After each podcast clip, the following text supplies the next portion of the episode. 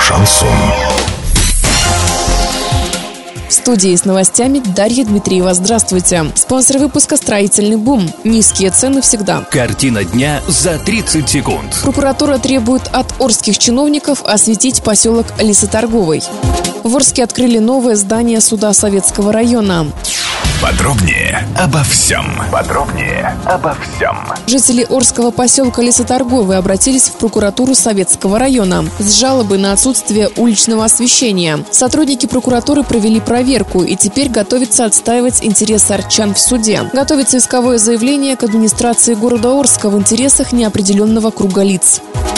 В Орске открыли новое здание Советского районного суда. Там будут размещаться сотрудники, которые занимаются уголовными делами. Новое здание располагается на вокзальном шоссе 2. При этом старое по-прежнему функционирует. На официальном открытии присутствовали представители администрации города Орска, а также председатель Оренбургского областного суда Виктор Емельянов. Доллар на выходные и понедельник 65-66 евро, 75-15. Сообщайте нам важные новости по телефону Ворске 30 30 56 есть подробности фото и видео отчета на сайте урал56.ру. Напомню, спонсор выпуска «Строительный бум» Дарья Дмитриева, радио «Шансон Ворске».